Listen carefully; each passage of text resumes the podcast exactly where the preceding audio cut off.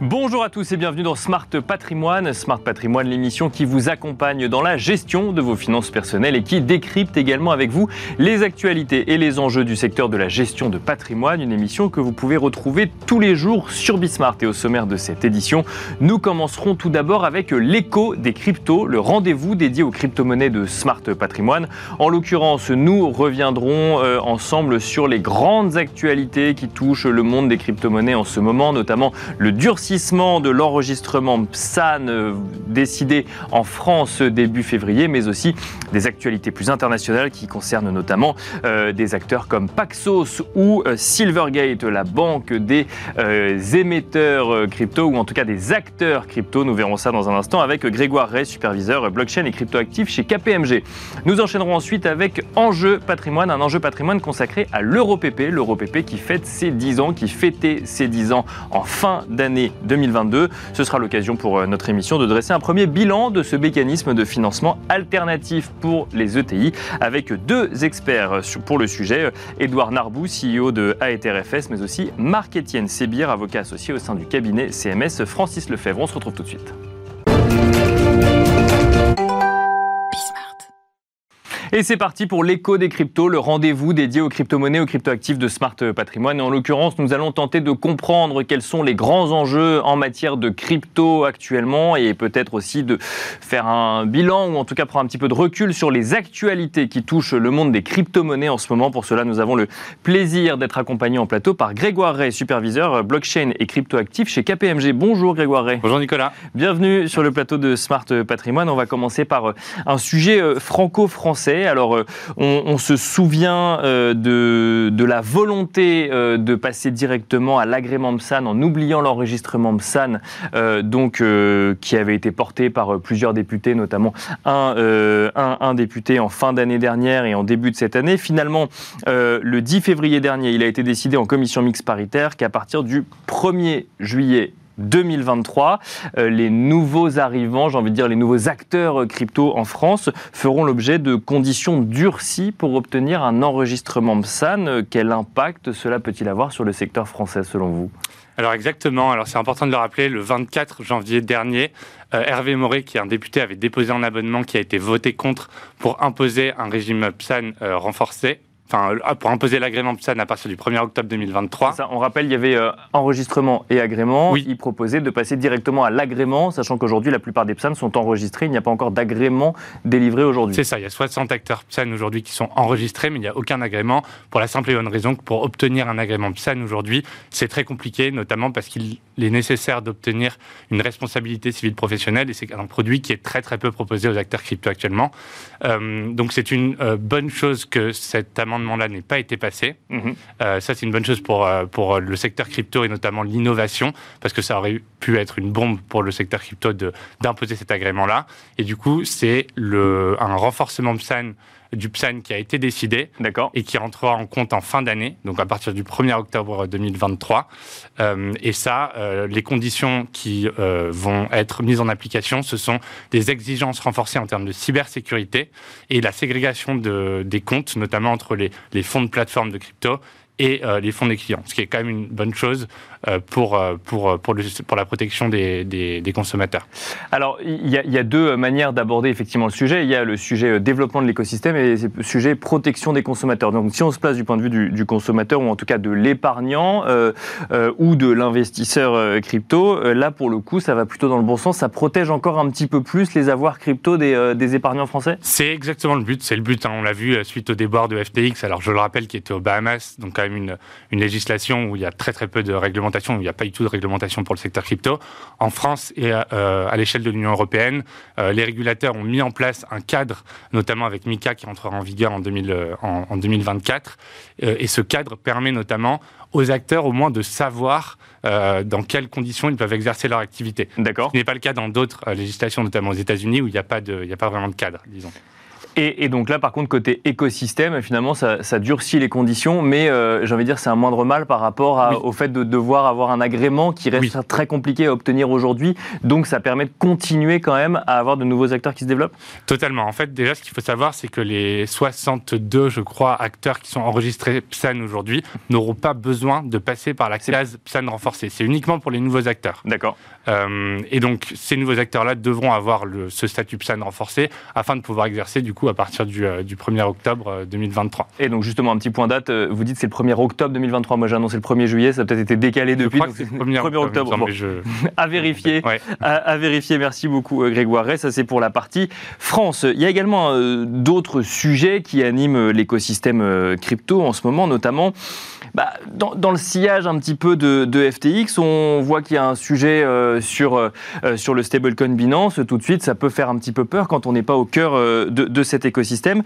sauf que l'affaire est complètement différente. Pour le coup, le sujet est complètement différent. Vous allez la résumer mieux que moi, mais il existe un acteur, un acteur qui s'appelle Paxos, qui émet finalement un stablecoin utilisé par la plateforme Binance, le stablecoin Binance, qui a été sommé d'arrêter d'émettre ce euh, stablecoin euh, par euh, finalement le régulateur financier de l'État de New York. Est-ce que vous pouvez nous expliquer ce qui s'est passé? Exactement. Donc en fait, Paxos, comme vous l'avez résumé, émet le stablecoin dollar BUSD pour le compte de Binance. Il faut savoir que Paxos a d'autres clients que Binance, donc n'est pas totalement dépendant de Binance. Et d'ailleurs, ils, se sont voulus très rassurants sur cette affaire-là en disant que euh, pour eux, c'était pas non plus un sujet énorme puisqu'ils avaient d'autres clients. Et ce qui s'est passé, c'est que le, département des services financiers de l'État de New York a donc euh, demandé à Paxos d'arrêter d'émettre ce stablecoin. Euh, Paxos, qui est une entreprise américaine régulée dans l'État de New York. Mhm. Et euh, la, conséquence principale de, ça, c'est que le, bah, le stablecoin de BUSD va s'éteindre progressivement. On le voit déjà, il y avait à peu près 16 milliards de capitalisation de marché de dollars pour le stablecoin Binance. Euh, de enfin, BUSD. Et là, actuellement, il y a déjà, euh, il n'en reste plus que 8 milliards. Donc, euh, les utilisateurs commencent à, à, échanger finalement leur, leur BUSD contre d'autres actifs, sachant qu'il n'aura plus d'utilité pourquoi euh, le régulateur euh, de l'État de New York demande à Paxos d'arrêter d'émettre ce stablecoin? Alors, il leur, a il leur a demandé pour la simple et bonne raison qu'il considère que, euh, en fait, le BUSD, et a raison, a été émis sur d'autres blockchains que Ethereum. Ethereum, c'est le seul réseau, la seule infrastructure aujourd'hui qui est régulée, enfin, qui est autorisée en tout cas par le régulateur. D'accord. Et sur ces autres blockchains, euh, la, masse monétaire qui circule ne serait pas collatéralisée à 100%. D'accord. Et du coup, il y avait des, doutes sur, euh, sur, ces niveaux de, sur ce niveau de réserve. Et en fait, c'est ça, c'est qu'il n'y aurait peut-être pas suffisamment de réserve pour euh, maintenir le niveau du stablecoin. Exactement, le niveau de parité sur ces autres blockchains qui étaient quel impact ça peut avoir sur... Parce que là, effectivement, on a, évoqué Paxos, donc vous avez dit que Paxos a d'autres clients, donc l'impact est limité, mais on parle quand même du stablecoin Binance. Quel impact ça peut avoir sur Binance, justement?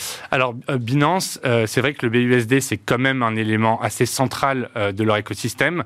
Après, rien n'empêche Binance aujourd'hui d'aller chercher un autre émetteur de stablecoin, alors certainement pas aux États-Unis, visiblement, mais peut-être en Asie, peut-être en Europe, pour émettre un stablecoin, peut-être aussi dans une autre monnaie, pourquoi pas l'euro euh, on, reste hein, sur ce, Binance USD. Donc il y a effectivement eu euh, cette demande hein, de l'État de New York ou du régulateur financier de l'État de New York d'arrêter d'émettre ce stablecoin. Il y a la SEC également qui a demandé euh, à Paxos, enfin qui a reproché plus exactement à Paxos de ne pas avoir enregistré ce BUSD comme titre financier parce qu'elle considère que l'émission de ce stablecoin s'apparente à l'émission d'un titre financier. Oui, exactement. En fait, il faut savoir que le stablecoin de Binance, mais c'est également le cas pour le stablecoin de, Circle, l'USDC, il est backé euh, par, du, par du cash, mais il est également backé par des instruments de trésorerie à court terme tir, euh, euh, de type bon du trésor américain, qui est un titre financier. Et donc on pourrait considérer à ce titre que c'est une valeur mobilière de placement. En tout cas, c'est comme ça que le voit le régulateur américain aujourd'hui. Euh, c'est évidemment pas comme ça que je le vois Binance. D'accord. Donc il va falloir suivre ça de très près. et mais Paxos, du coup, parce que, et, Paxos le voit comment pour le coup? Je pense que Paxos a voulu rester assez impartial là-dessus et enfin n'a pas voulu prendre position exactement sur ce sujet-là. Mais il va falloir suivre ça de très près parce que, parce que enfin, Circle, par exemple, pourrait être embêté pour les mêmes raisons, même si, je le rappelle, la raison principale qu'a évoqué le régulateur américain, c'est surtout le fait que les réserves ne soient pas collatéralisées à 100%, enfin ne seraient pas collatéralisées à 100% sur d'autres blockchains que la blockchain Ethereum. Mais donc ça pourrait créer un précédent, effectivement, si on venait à considérer que ce sont effectivement des titres financiers. C'est le risque, effectivement, c'est que ça crée un précédent pour les autres, les autres acteurs. J'ai mentionné Circle qui a euh, l'émetteur du, du, second plus gros stablecoin dollar euh, du marché euh, derrière Tether, effectivement.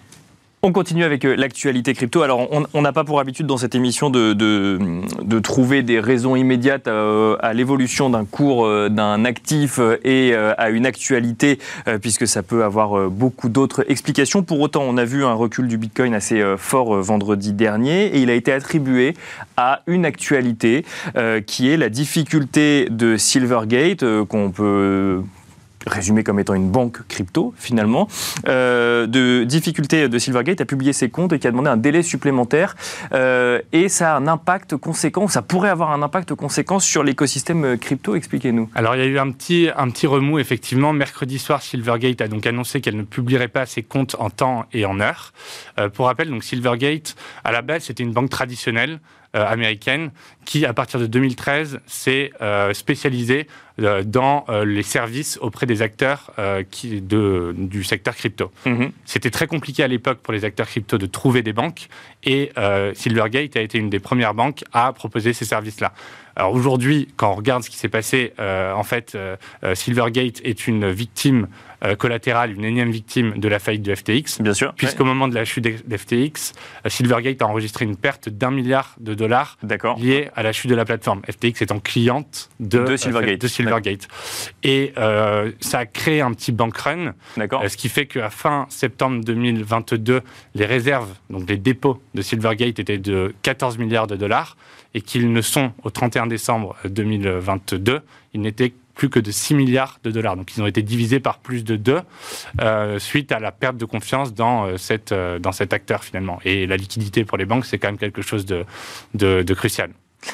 Du coup, les craintes peuvent-elles être justifiées? Quel est l'impact potentiel, le risque pour l'écosystème de voir Silvergate publier un résultat net avec une perte aussi importante? Alors, les, acteurs, qui, les clients en tout cas de la banque Silvergate se sont montrés très rassurants et avaient déjà commencé à diversifier leurs réserves à travers plusieurs banques, notamment le, le, cas de Circle, on y revient.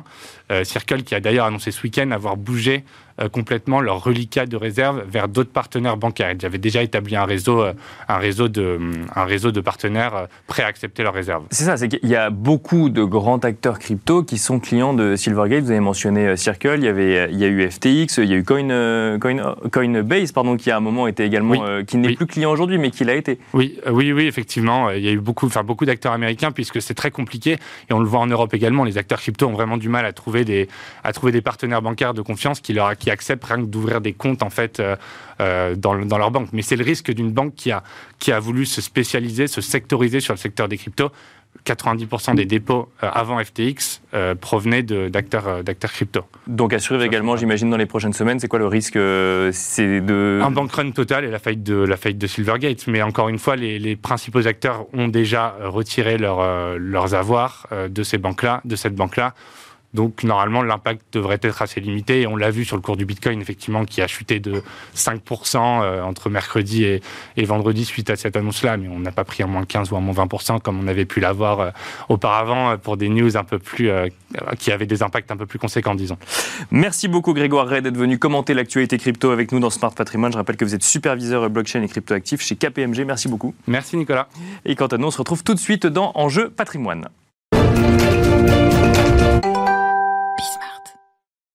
Et nous enchaînons à présent avec Enjeu patrimoine, un enjeu patrimoine qui sera consacré à l'euro-PP, puisque l'euro-PP fête, ou plutôt fêté euh, en fin d'année 2022 ses 10 ans. L'occasion donc pour euh, Smart Patrimoine de dresser un premier bilan de ce mécanisme de financement alternatif pour les ETI avec deux experts du sujet en plateau. Nous avons le plaisir de recevoir tout d'abord Édouard Narbou. Bonjour Édouard Narbou. Bonjour Nicolas. Bienvenue, vous êtes le CEO de Aether Financial Services. Vous allez nous expliquer comment vous accompagnez les entreprises euh, dans, j'allais dire, dans dans la dans l'exécution euh, de l'EuroPP, j'allais dire dans la mise en place, mais non, ça c'est peut-être plus le rôle de Marc-Étienne Sébir. Bonjour Marc-Étienne Sébir. Bonjour Nicolas. Bienvenue sur le plateau de Smart Patrimoine. Vous êtes avocat associé au sein du cabinet CMS Francis Lefebvre. Vous accompagnez les entreprises dans la mise en place de l'EuroPP, mais vous êtes également intervenu dans la rédaction de la charte EuroPP. On en parlera dans un instant. On va commencer avec vous, Édouard Narbou.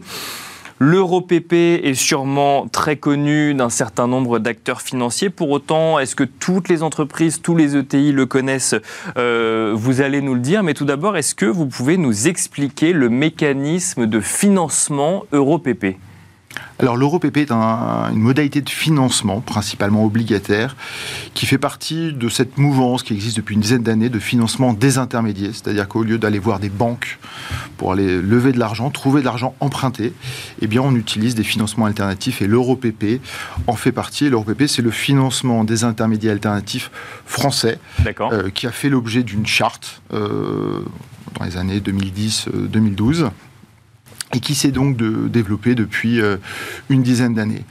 Contrairement aux banques qui prêtent de l'argent aux entreprises dans un EuroPP, eh bien, ce sont des investisseurs, des investisseurs institutionnels, des assureurs qui prêtent à des entreprises via un mécanisme d'EuroPP finalement euh, qui permet quoi? Qui permet de, d'encadrer la façon dont un investisseur institutionnel va prêter à une entreprise. il ne pouvait pas le faire avant? Alors, bien entendu qu'il pouvait le faire avant. L'EuroPP pour le dire de manière différente, c'est un c'est un investissement, ou en tout cas c'est une structure de financement qui s'adresse principalement aux ETI. D'accord. Sur des tailles, euh, en tout cas de financement comprises entre 10 millions pour les plus petits jusqu'à quelques centaines de millions d'euros pour les plus gros, mais entre 50 et 100 millions d'euros pour les, je dirais, le, cœur de marché. Généralement, ces ETI qui empruntaient ces montants-là allaient auprès des banques. D'accord. Et suite euh, à la crise financière de, de 2008-2009, eh bien les banques ont commencé à réduire un petit peu ou à fermer les tuyaux. Et donc la nature ayant horreur du vide, ils ont dû, les, enfin les ETI ont dû se retourner vers des nouveaux investisseurs ou des nouvelles sources de financement. Et c'est comme ça euh, que l'EuroPP est, est, né euh, donc au début des années 2010. Marc-Étienne euh, Sébir, vous étiez bah, présent à la naissance hein, de l'EuroPP, si, on peut le dire ainsi, puisque Édouard Narbou nous disait que vous faisiez même partie des, des pères fondateurs de l'EuroPP. Quel, quel manque venait-il combler au moment de sa création?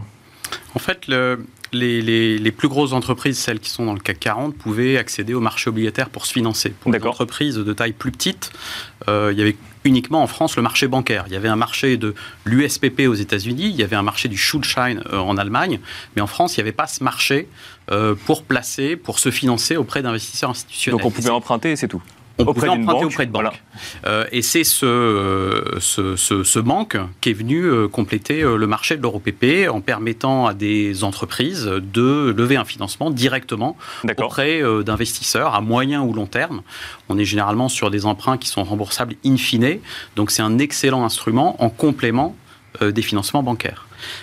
et le, la plupart des investisseurs sont ce qu'on appelle des investisseurs buy and hold, c'est-à-dire que l'investisseur qui souscrit à l'instrument lors de sa mise en place va le garder jusqu'à maturité. Il y a assez peu de liquidités sur le marché secondaire. D'accord. Et donc, on ne revend pas les obligations euh, liées à ce. il y a un tout petit peu de transactions sur le marché secondaire, mais la plupart des investisseurs veulent le garder jusqu'à maturité, jusqu'au remboursement. Et donc ça entraîne des conséquences dans la structuration de l'opération. L'investisseur va devoir faire une analyse, bien évidemment, du risque de crédit, mais aussi de la structuration juridique de l'instrument pour s'assurer qu'à tout moment, le, gros leitmotiv des, euh, des investisseurs, c'est d'être pari passu avec les banques, c'est-à-dire avoir les mêmes protections et être au même niveau que les banques, que ce soit dans l'octroi de sûreté, euh, dans la possibilité euh, d'avoir certains engagements, dans l'obligation de respecter certains ratios financiers. Donc il y, a, tout ce travail de, de, confirmer et de conforter les investisseurs sur le fait qu'ils ont les mêmes protections que les banques, qui ne sont pas privilégiées, mais pas non plus subordonnées.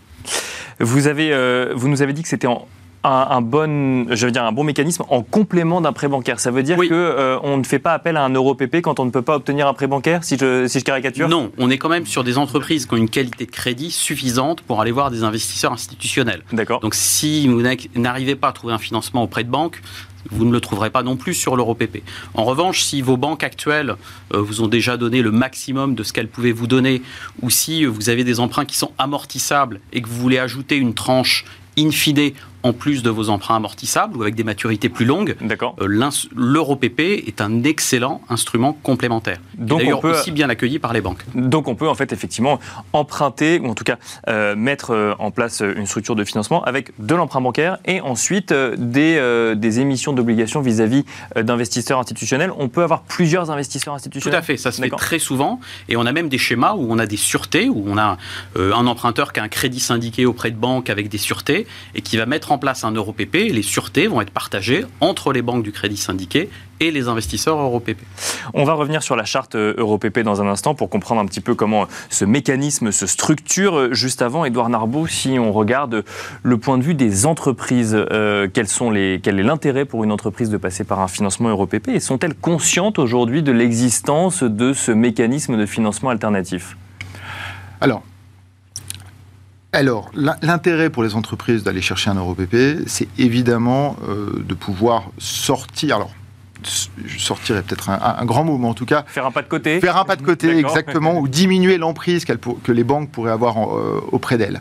Donc, euh, comme on, on l'indiquait au début, c'est un financement alternatif, c'est pas un financement euh, qui est en compétition, c'est un financement qui complète, ce qui est deux choses totalement différentes. Surtout que les banques interviennent toujours sur, sur, sur, ces- Alors- sur la mise en place de ce dispositif. Elles prêtent pas directement, mais très Elles souvent. sont arrangeuses. elles- voilà, c'est ça. Elles, elles jouent peuvent le rôle d'intermédiaire. Tout à fait, elles peuvent être arrangeuses de ce type de financement, voire même de temps en temps, elles peuvent investir à travers un véhicule, une société de gestion, un, de leurs bras armés d'investissement qu'elles peuvent, euh, peuvent avoir.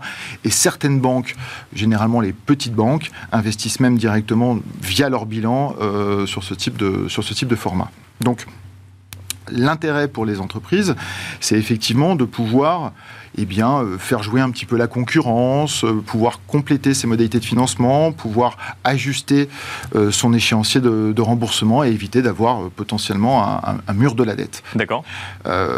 Donc ça, c'est, je dirais, dans, dans- dans l'intérêt. Ensuite, les entreprises sont de plus en plus éduquées, évidemment, euh, sur ce type de, de- de financement, de schéma, qui reste néanmoins très récent, puisque, comme on, on- on le disait, ça n'a qu'une Ça dizaine- fait 10 ans. ça. Voilà, ça n'a qu'une dizaine d'années. Donc les entreprises, à travers leurs trésoriers, à travers leurs directeurs financiers, sont de plus en plus au courant. Euh, L'environnement et l'écosystème, c'est également euh, structuré, puisque au, début des premiers EuroPP, il y avait finalement assez peu de, conseils, que ce soit des conseils juridiques, des conseils financiers, euh, pour accompagner les sociétés dans la structuration des, opérations. Aujourd'hui, il y a beaucoup plus d'investisseurs qu'il n'y en avait avant, beaucoup plus de conseils. Et même les structurations ont évolué, euh, puisque euh, assez, euh, je dirais assez light en termes de, covenant et sûreté au début, elles se sont largement structurées pour répondre aux exigences qu'évoquait Marc Etienne entre bah, les, les besoins de sûreté des crédits bancaires et les besoins de sûreté des investisseurs, de, telle sorte à ce que l'un et l'autre soient pari passus. Le, le premier interlocuteur pour une entreprise qui veut mettre en place un euro PP, c'est qui? Ça reste la banque aujourd'hui? Alors, le premier interlocuteur, ça sera difficilement la banque prêteuse, puisque la banque prêteuse aura plutôt tendance à dire, à vouloir euh, conserver son client et dire non, non, je vais d'abord te prêter, et puis euh, on, on réfléchira à un euro PP plus tard. Ouais. Donc euh, voilà, on, on- elle aura plutôt tendance à, à- à le mettre de côté. Non, le premier interlocuteur, ce sera le, le banquier conseil dans le sens conseil financier, celui qui va ouais. réfléchir avec la société d'un point de vue stratégique sur sa structure de financement. Euh, et ensuite, euh, très souvent, les, les- les conseils juridiques euh, qui accompagnent de manière régulière les sociétés sur la structuration eh bien, d'un, d'un crédit syndiqué ou sur la structuration de leur financement peuvent évidemment avoir un, œil critique et, euh, et- ouvrir le champ de vision aux, trésoriers ou aux directeurs financiers. Marc-Étienne Sébir, euh, on va commencer avec cette charte EuroPP qui est née quelques années après l'EuroPP en lui-même. Qu'est-ce que ça a permis en matière de structuration du mécanisme euh, d'investissement ou de financement? En fait, le, marché est jeune, mais effectivement, il s'est structuré très vite. Euh, vous avez des, représentants d'emprunteurs, d'arrangeurs et d'investisseurs, avec quelques avocats qui ont euh, très tôt euh, travaillé à la rédaction de cette charte, avec le, soutien de la Banque de France et du ministère de l'économie et des finances et, de dix associations professionnelles qui soutiennent la charte. La première version de la charte EuroPP a été publiée en 2014. Euh, elle a été mise à jour en 2019. Elle contient des modèles de contrats pour un EuroPP au format obligatoire obligataire, pour un EuroPP au format prêt, avec un ensemble de bonnes pratiques sur ce que on va demander à l'emprunteur en termes de communication financière, en termes de type d'engagement. On, euh, rappelle qu'effectivement, là on donne l'exemple de, de l'émission obligataire parce que c'est le plus récurrent, mais il y a également un format prêt qui est moins récurrent, mais qui existe aussi, qui est possible également. Voilà, à peu près 80% des opérations doivent être au format obligataire, mais c'est totalement neutre en fait pour l'entreprise. Que vous soyez au format prêt ou au format obligataire, on va retrouver les mêmes clauses, les mêmes engagements, les mêmes modalités financières. Donc c'est plus en fonction de l'appétit de tel ou tel investisseur qu'on va pouvoir faire l'un, voire les deux, euh, les deux instruments. Mais donc sur, le, sur la structuration de l'opération, ça ne change pas. Et alors, que va apporter cette charte? Ça va assurer que finalement le, montage d'un financement EuroPP se passe partout de la même manière, quel que soit l'investisseur institutionnel ou l'ETI euh, d'un côté ou de l'autre? Alors, ça n'est pas du tout harmonisé dans le sens où c'est les mêmes clauses. Parce que justement, la particularité de l'EuroPP, c'est que le contrat va être adapté aux particularités de l'emprunteur et de ce que veulent les investisseurs. Mais en revanche, ça va guider les emprunteurs en leur euh, euh, indiquant ce que recherchent les investisseurs pour qu'ils ne soient pas surpris. Euh, ça va aussi guider certains investisseurs dans le type de clause qu'on va, mettre, qu'on va mettre dans le contrat. Et donc, ça assure aussi le sérieux du marché. Hein. c'est un marché sur lequel l'investisseur ne va pas investir sur la base juste d'une notation financière, parce qu'il n'y a pas de notation sur ce marché. Il doit véritablement faire une analyse crédit, une analyse des clauses juridiques de l'investissement pour vérifier que ça correspond à ces critères d'investissement. Aujourd'hui, euh, c'est un marché qui, pèse combien, si je peux m'exprimer ainsi, en matière d'encours euh, Aujourd'hui, on, en est à quel niveau? Alors, depuis la création du marché, en 10 ans, on doit être à peu près à 35 milliards d'euros euh, d'encours euh, émis. Donc ça fait beaucoup d'entreprises qui ont été financées euh, avec ce marché. Oui, parce que vous nous avez donné une moyenne quoi de 10-15 millions d'euros, c'est ça 10-15, euh c'est la fourchette basse. On est entre 50 et 100 millions d'euros pour, je dirais, une émission moyenne. Voilà. Et donc, vous avez des années où on est assez vite monté à 5 milliards d'euros du fait de la politique accommodante de la Banque centrale et des importantes liquidités dont bénéficient les banques. Aujourd'hui, le volume a plutôt diminué, mais vu les conditions que nous avons actuellement, il va probablement euh, repartir assez vite sur les 5 milliards. L'euro PP pourrait redevenir intéressant, si je comprends bien, pour les années à venir, vu le contexte de, crédit et de financement qu'on a aujourd'hui. Hmm.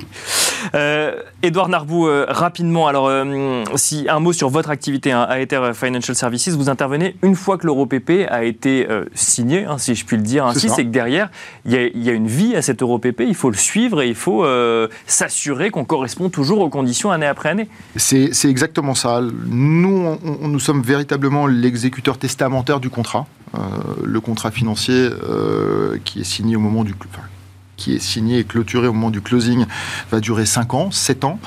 Et à partir de là, il faut s'assurer, et nous sommes l'arbitre indépendant, que l'émetteur d'un côté et les investisseurs de l'autre vont chacun respecter euh, leurs engagements par rapport à ce qui a été signé dans ce contrat. Donc nous sommes là pour s'assurer que l'information est transmise de manière régulière, par exemple, calculer le montant des coupons sûr, exemple assez classique et que l'on comprend. Mais on peut euh, intervenir également dans des situations un peu plus compliquées en cas d'exercice des sûretés au, bénéfice donc des investisseurs. Merci beaucoup Edouard Narbou. Je rappelle que vous êtes CEO de Aether Financial Services. Merci également Marc-Étienne Sébir. Je rappelle que vous êtes avocat associé au sein du cabinet CMS Francis Lefebvre. Voilà, j'espère que cela vous aura permis d'en savoir un petit peu plus sur l'EuroPP. Et quant à moi, je vous donne rendez-vous très vite sur Bismart pour un nouveau numéro de Smart Patrimoine.